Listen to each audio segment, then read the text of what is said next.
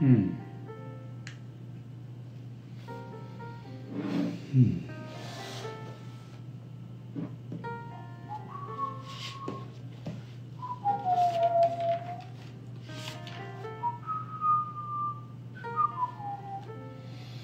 Hermoso capital humano.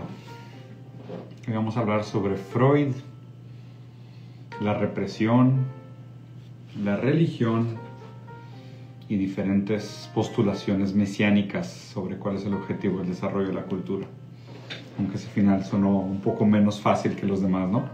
¿Cómo están, mi hermosísimo capital humano? ¿Disfrutando su lunes?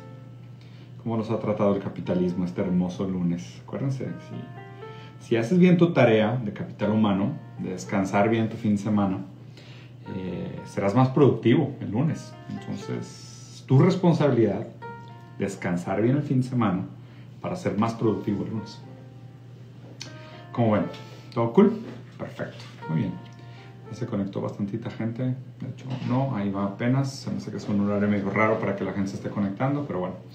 De todas formas, lo que vamos a hacer es que eh, este live se va a quedar colgado y además lo voy a subir a las diferentes plataformas, lo voy a subir a eh, YouTube, a Spotify, probablemente a Facebook también eventualmente. Y si, digo, si es la primera vez que estás por acá o estás en algún otro canal, aprovecha para picarle a todos los botoncitos, like, subscribe, deja tu comentario. ¿Has leído Freud? ¿No has leído Freud? Eh, está prácticamente comprobado que el algoritmo responde mejor o da mejores resultados a los, a los videos que tienen interacciones desde el inicio. Entonces, si le picas de una vez, me ayudas a encontrar el algoritmo que, que me trata de censurar por todos lados. Pero bueno, vamos a platicar un poquito sobre esta, sobre esta noción. ¿no? ¿De qué les quería platicar? Acabo de leer el libro Malestar de la Cultura de Freud. ¿no? Y Freud es un actor que ya había revisado bastantes. Tengo un par de libros de, él por ahí que ya había leído. Obviamente no he leído toda su, toda su bibliografía ni, ni todas su, sus publicaciones pero sí he leído bastante sobre el pensamiento de Freud, sobre el psicoanálisis en general, algo sobre Lacan. Pero lo que más me interesa de este libro de Freud es su relación con la cultura o sea, su relación con el comportamiento del humano como, eh, como sociedad, como grupo, ¿no? Y a ver, lo primero que quiero quitar de, de, la mesa y como quitar esta pregunta, porque es una pregunta que escucho bastante, que la gente dice que, oye, Diego, ¿qué opinas sobre las aseveraciones o las críticas de que el psicoanálisis es una pseudociencia? Pues ningún problema, la verdad es que sí, yo creo que la, el psicoanálisis eh, se sabe, se sabe a sí mismo como, como pseudociencia, en el sentido puro, y pragmático de la palabra, ¿no? O sea, existen las ciencias duras, en el sentido de se puede validar aquellas tesis que se plantean a través del método científico. Están las pseudociencias, que son estas ciencias que eh, actúan con algunos criterios del comportamiento científico, pero no llegan a ser ciencia como tal, ya sea porque no se pueden validar como ley, porque no se pueden replicar los experimentos, simplemente porque su comportamiento pues, no medita el número de ciencia. ¿no? Y hay otro tipo que está interesante, que es una nomenclatura que se llama protociencia. La idea de protociencia, que creo que de hecho aplica también para muchas cosas, sobre todo las planteadas por Freud, eh, son aquellas teorías que tratan de explicar el mundo que aún no llegan a ser ciencia, pero tienen el potencial de serlo. ¿no? Y, y aquí me parece interesante porque justo en este libro de Freud que acabo de leer, Freud hablaba sobre su eventual intención de transformar el psicoanálisis en algo que él llamaba bioanálisis, ¿no? Pues a fin de cuentas él era médico, él estudiaba a profundidad el sistema nervioso, el comportamiento de los neurotransmisores, en aquel momento los sentimientos de placer, dolor, displacer, ta, ta, ta. Y él decía que muchos de los planteamientos que él hacía sobre el comportamiento humano, sobre la formación de la psique, de la estructura psíquica y demás, de estas topologías de yo, super yo y ello, inconsciente, preconsciente y consciente, eh, servirían como guías Eh, entonces, eh, toda, toda esta, eh, la teoría psicoanalítica de Freud, de alguna manera, debería ser eventualmente reemplazada por un tipo de bioanálisis, que es pasar del psicoanálisis a un entendimiento de cómo los procesos físicos del cuerpo eventualmente provocan algún tipo de comportamiento o no, no.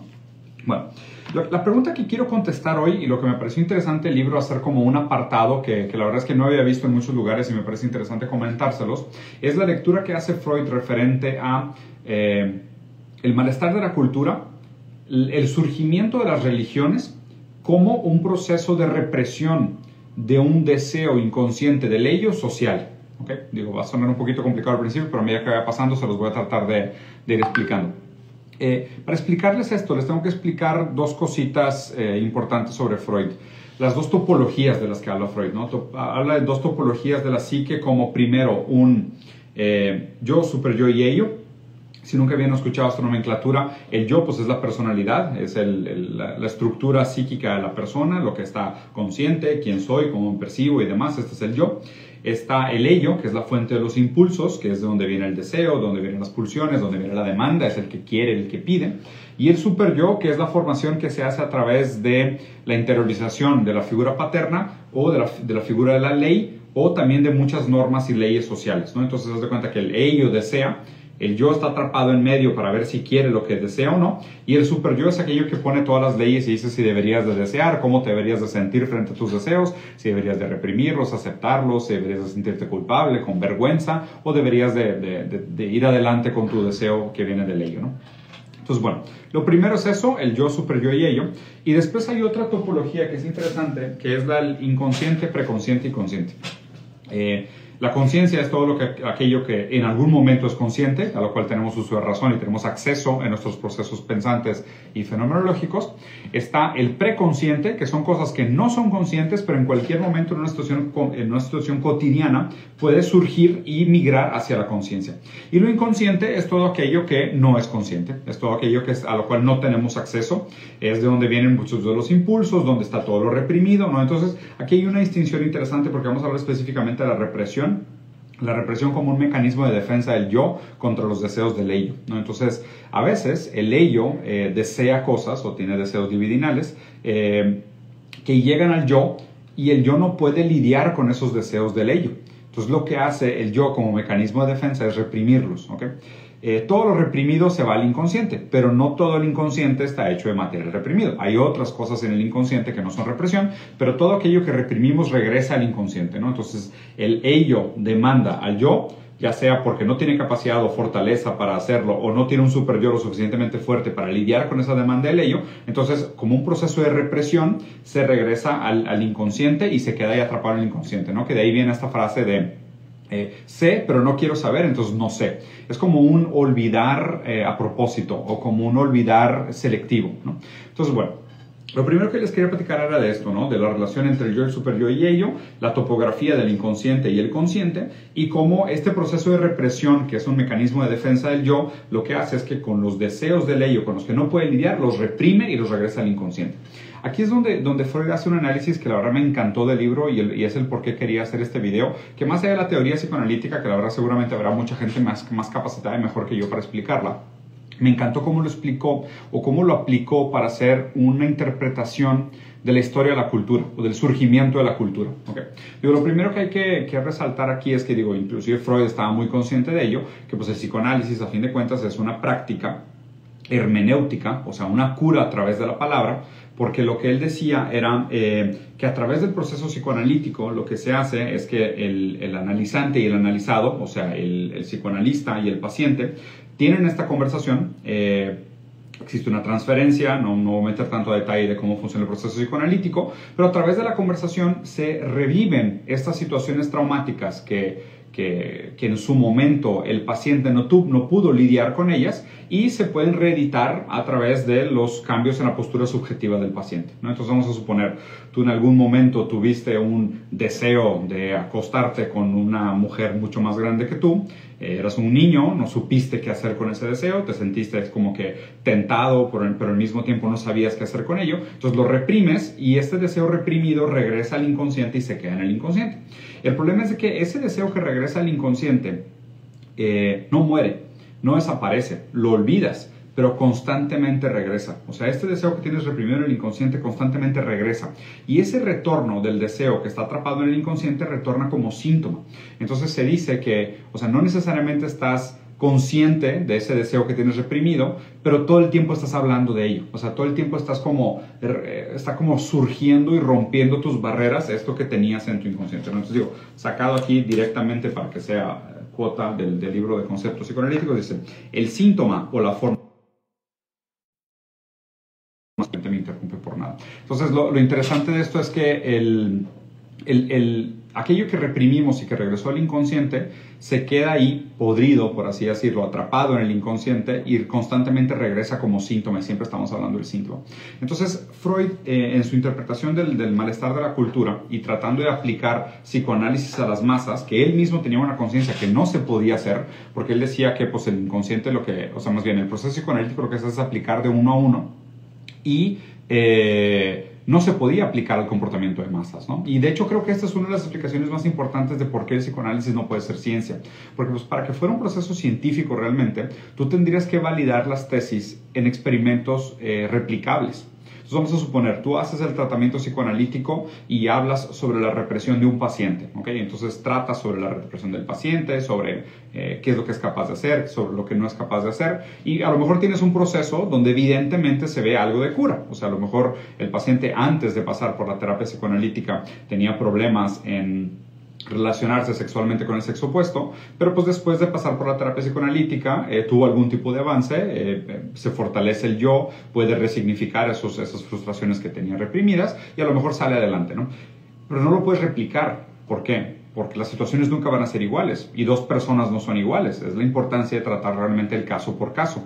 Entonces, como no se pueden replicar los experimentos psicoanalíticos, pues no hay manera de que lleguen a ser ciencia, así como se hace ahorita en esta noción del psicoanálisis como una hermenéutica que hace la cura a través de la palabra. ¿ok? Entonces eso es importante. Pero esto no lo desvalida per se, o sea, tampoco sean cientificistas en el sentido de, ah, si no cumple con el método científico, entonces no tiene ningún valor. No, es diferente, porque, o sea, para empezar, Freud tenía la noción de que el psicoanálisis era el principio de un pensamiento que se ha validado muchas veces en experimentos, con observación, eh, en empíricamente en el sentido de la mejora que existe en el paciente, en el síntoma del, del neurótico, ¿no? Y, el hecho de que no se pueda replicar más bien es una honestidad por parte del psicoanálisis de decir, este es el límite de la práctica psicoanalítica. Entonces, bueno, haciendo este gran paréntesis, lo que Freud trató de hacer es decir, ¿cómo puedo aplicar este pensamiento psicoanalítico, todas estas cosas que él había visto en práctica que tenían una gran, eh, una gran aplicación, y cómo llevarlas a un intento de análisis de lo que pudiera hacerse en la sociedad.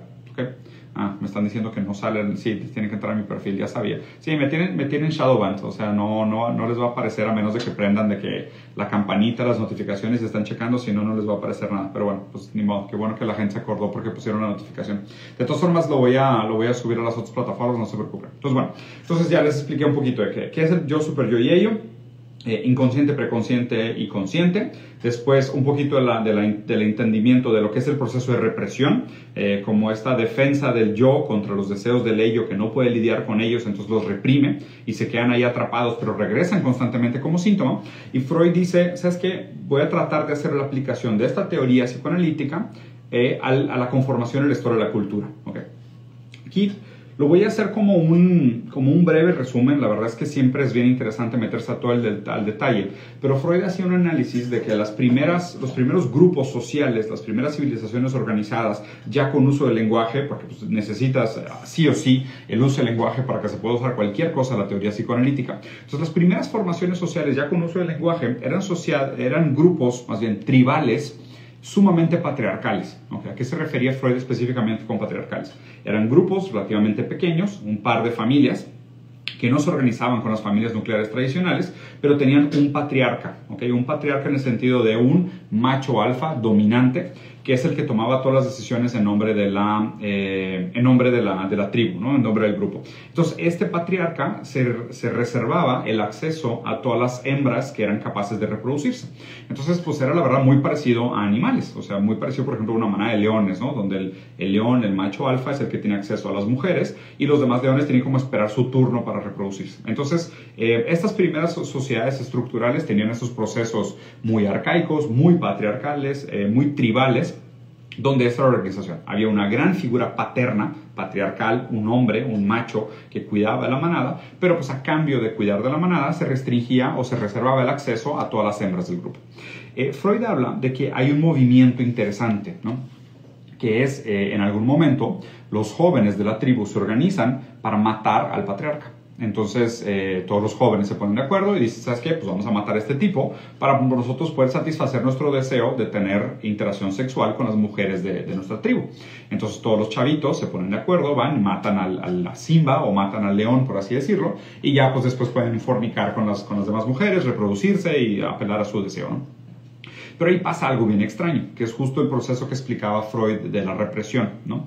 Lo que hicimos a matar al padre fue como acceder a nuestro deseo, acceder a nuestro deseo de violencia. ¿no? A, Freud hablaba de que el, del, del, ello vienen dos eh, impulsos, que es eros y tanatos, que es el deseo de vida y el deseo de muerte, el deseo de placer y el deseo de violencia, ¿no? eros y tanatos. Todo el tiempo tenemos estos dos, como estos dos eh, pulsiones que están en constante conflicto. ¿no? Entonces accedimos a este deseo de violencia, matamos a la figura paterna de la tribu y quedamos pues pues a nuestra merced. Ahí hay algo interesante. Hay como una represión de estos instintos de violencia eh, y obviamente pues un conflicto con la figura paterna, porque pues lo interesante es que esta figura patriarcal, por más que era una figura represiva, en el sentido de que no permitía que los jóvenes tuvieran relaciones con las mujeres, eh, los tenías restringidos, él actuaba como una ley, o sea, es como un super yo de la tribu, eh, en el momento que lo matan, quedan sin un super yo. O sea, quedan sin una ley, o sea, sin una figura patriarcal que dice lo que está bien y está mal, sino que ellos mismos se tienen que organizar para decir lo que está bien y está mal. Aquí la interpretación que hace Freud, continuando la metáfora y haciendo un análisis histórico bien interesante, es que dice, ahí empieza el surgimiento de los tótems, eh, de su libro Tótem y Tabú también. Entonces, el surgimiento de los tótems es, bueno, matamos al padre, pero no pudimos dejar ese vacío ahí sino que esta figura paterna que nosotros teníamos originalmente en físicamente, o sea, ahí estaba físicamente la figura paterna, la sustituimos por un tótem, por algo que representaba lo mismo. Entonces, imagínate, reprimimos este deseo y el deseo vuelve distorsionado, vuelve como una distorsión.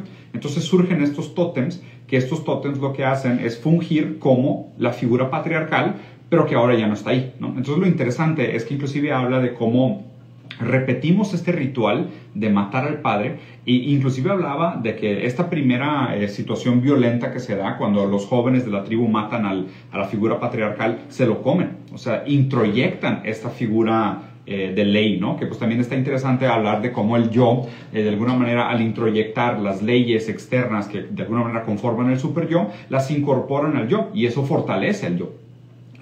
Y lo raro es que aquí eh, estos rituales se repiten. O sea, en el tótem, pues se levantan estos tótems, que son estas figuras totémicas, que representan la autoridad de la tribu, que representan la cultura, representan la ancestralidad, representan nuestra historia, de dónde venimos, las costumbres, los hábitos, se transforman en rituales que se repiten, ¿no? Entonces, constantemente estos rituales de hacer sacrificios en nombres de los dioses y comernos de alguna manera o de otra la carne de los dioses. Bueno, ya más o menos me imagino que saben a dónde voy con todo esto, ¿no?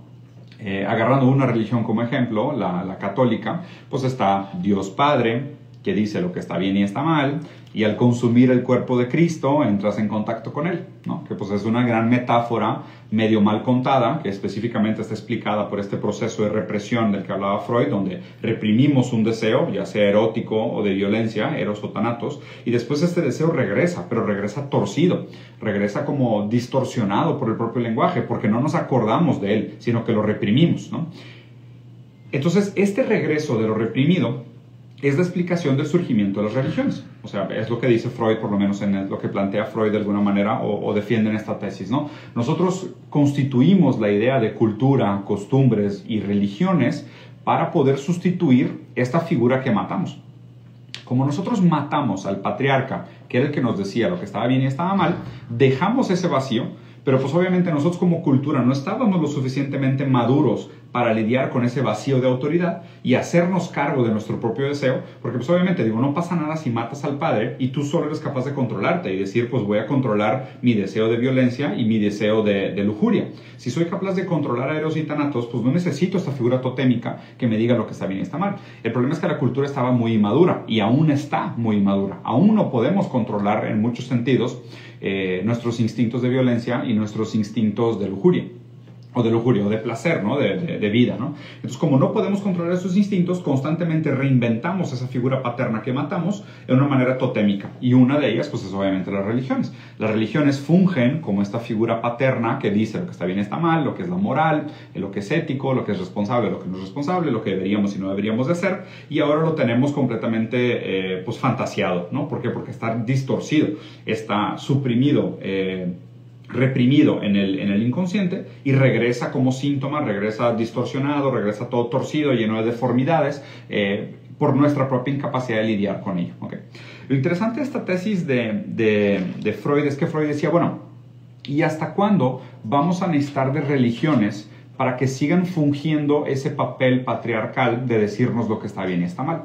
La tesis de Freud era que mientras la cultura eh, no madure lo suficiente, no vamos a estar listos para llegar a una moral racional. ¿Okay? ¿A qué se refiere con la madurez de la cultura? En la, en la, metáfora que está haciendo Freud aplicado para lo social, está basado en su interpretación psicoanalítica de lo individual, ¿no? de la transferencia de la formación del individuo, del sujeto psíquico. Se refería a que de manera individual, tú cuando reprimes algo, la idea es que eso que reprimiste va a estar volviendo constantemente al yo, pero vuelve como síntoma, mientras el yo se fortalece. A medida que el yo se fortalece, o sea, su relación con el super yo, su relación con la realidad, con el mundo real, con la, con la separación entre el sujeto y los objetos que desea, eh, en aceptar sus, sus, faltas, encontrar sus carencias, eh, tolerar su deseo, eh, ¿sabes? interiorizar la castración. Mientras el yo no se fortalece, esa demanda del ello sigue regresando como síntoma, hasta que en el proceso analítico, en el proceso de terapia, tú te vuelves a encontrar con esa situación pasada que tenías reprimida, la resignificas de alguna manera y ahora sí, el yo está listo para decidir si quiere aquello que desea, ¿no? que es una de mis frases favoritas de Lacan, que es pues, el, proceso analítico es cuando el yo decide si quiere aquello que desea. ¿Por qué? Porque querer es un proceso del yo y desear es un proceso del ello. ¿no? Entonces, la, la idea de la terapia es que tú llegues a hacer paz con si quieres realmente aquello que deseas. Entonces, aplicado a la teoría de la sociedad, Freud decía, hasta que la cultura no esté lo suficientemente madura para decidir si quiere aquello que desea, ese deseo que reprimimos, ese deseo inconsciente de tener una figura eh, totémica, superegoica, que dice lo que está bien y está mal, constantemente va a regresar a nosotros eh, de una manera distorsionada, de una manera torcida, como religión, como superestructuras ideológicas, como una serie de cosas que el análisis a volver interesante. ¿no? Entonces, mientras no podamos madurar y tener una razón moral, una moral racional, que nos haga entender lo que está bien y está mal, sin necesidad de estas figuras totémicas, constantemente esto va a regresar como ideología, como religión, como superestructuras ideológicas y demás.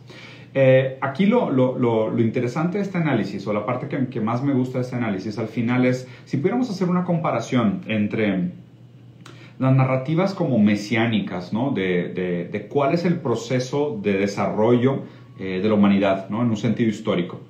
El primero en hacer una severa, bueno, obviamente hubieron muchos antes, pero me gustaría hacer una comparación entre cuatro de ellos, Kant, Hegel, Marx y Freud. ¿no? Kant decía que la idea canónica, trascendental, era que la razón nos iba a llevar al progreso de la humanidad. O sea, que es, o sea, eventualmente vamos a desarrollar tanto la razón de una manera pura y crítica, que ese, ese uso de la razón sobre las nomenclaturas y las diferentes... Eh, divisiones de los, de los, los y demás, o sea, las diferentes eh, divisiones de lo real, pues nos van a llevar al progreso, nos van a llevar hacia una madurez de la, de la humanidad, ¿no? Eh, el segundo en hacer este análisis fue Hegel, ya de una manera mucho más idealista, y él hablaba de que existía algo que era el Zeitgeist, ¿no? que era casi como el espíritu de los tiempos, la, la idea, ¿no? la idea, con, con L mayúscula y I mayúscula.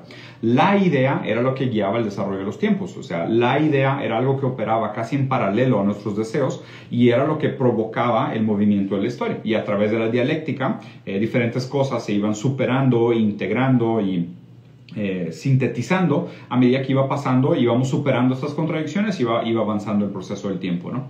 Eh, luego viene Marx y dice, no, la dialéctica que realmente se tiene que superar o la contradicción que se tiene que superar en la historia no son las contradicciones que se, que se anteponen a la idea en el sentido de Zeitgeist de Hegel, sino que son las relaciones con los medios de producción. Y es realmente los medios de producción son los que determinan la relación que tiene la sociedad con la naturaleza y con ellos mismos y socialmente en un determinado momento del tiempo y el propio progreso de, de esta relación con los medios de producción es lo que marca la pauta del progreso de la humanidad.